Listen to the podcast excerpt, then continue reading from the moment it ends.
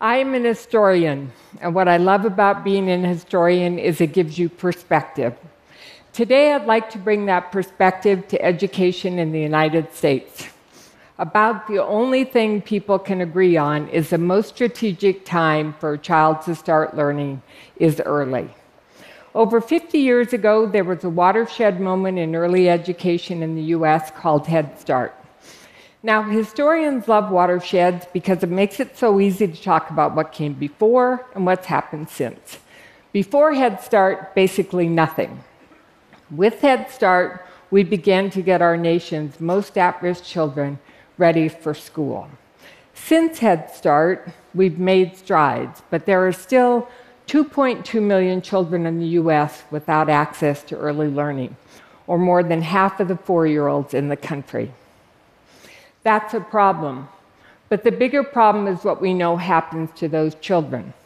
At risk children who reach school without basic skills are 25% more likely to drop out, 40% more likely to become teen parents, and 60% less likely to go to college. So, if we know how important early education is, why aren't all children getting it? There are barriers that the solutions we've come up with to date simply can't overcome. Geography, think rural and remote. Transportation, think of working parents everywhere. Parent choice, no state requires a four year old to go to school.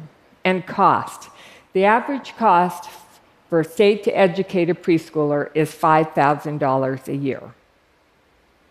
So, am I just going to keep talking about problems? No. Today, I want to tell you about a cost effective, technology delivered kindergarten readiness that program that can be done in the home. It's called Upstart, and more than 60,000 preschoolers in the US have already used it. Now, I know what you might be thinking. Here's another person throwing tech at a national problem. And you'd be partially right. We develop early learning software designed to individualize instruction so children can learn at their own pace. To do that, we rely on experts from fields ranging from reading to sociology to brain science development to all aspects of early learning to tell us what the software should do and look like. Here's an example Zero, zero. Zero is the number that's different from the others. Zero is a big round hole. It's not like one, I'm sure you'll discover. Zero is a big round hole. That, that is the Zero song. and here are Odd Todd and Even Steven to teach you some things about numbers. And here are the word birds, and they're going to show you when you blend letter sounds together, you can form words. You can see that instruction is short, colorful, and catchy, designed to capture a child's attention. But there's another piece to Upstart that makes it different and more effective. Upstart puts parents in charge of their children's education.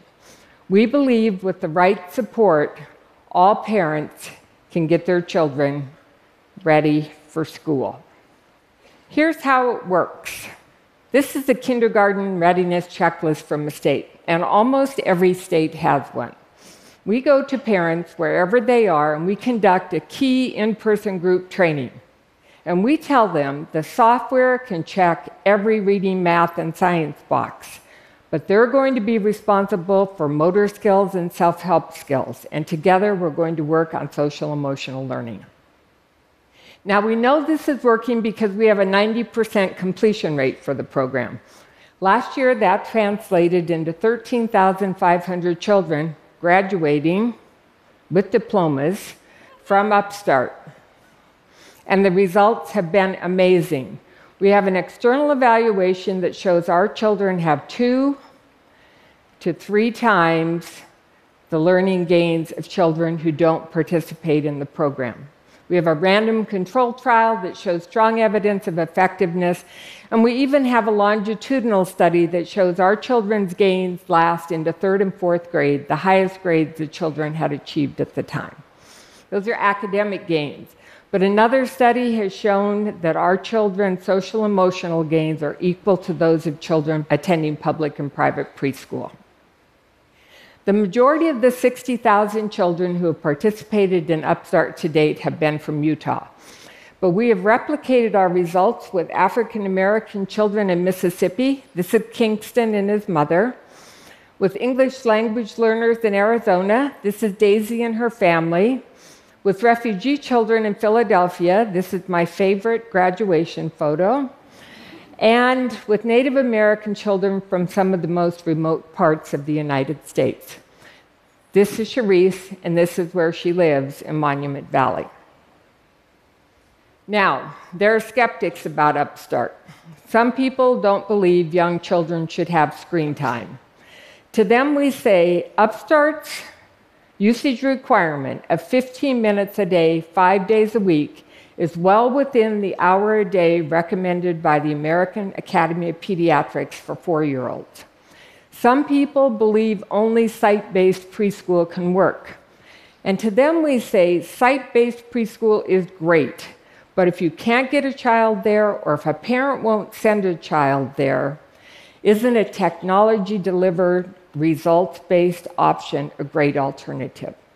And we love working with site based preschool. Right now, there are 800 children in Mississippi going to Head Start during the day and doing Upstart at night with their families. Our audacious idea is to take Upstart across the country not to replace anything.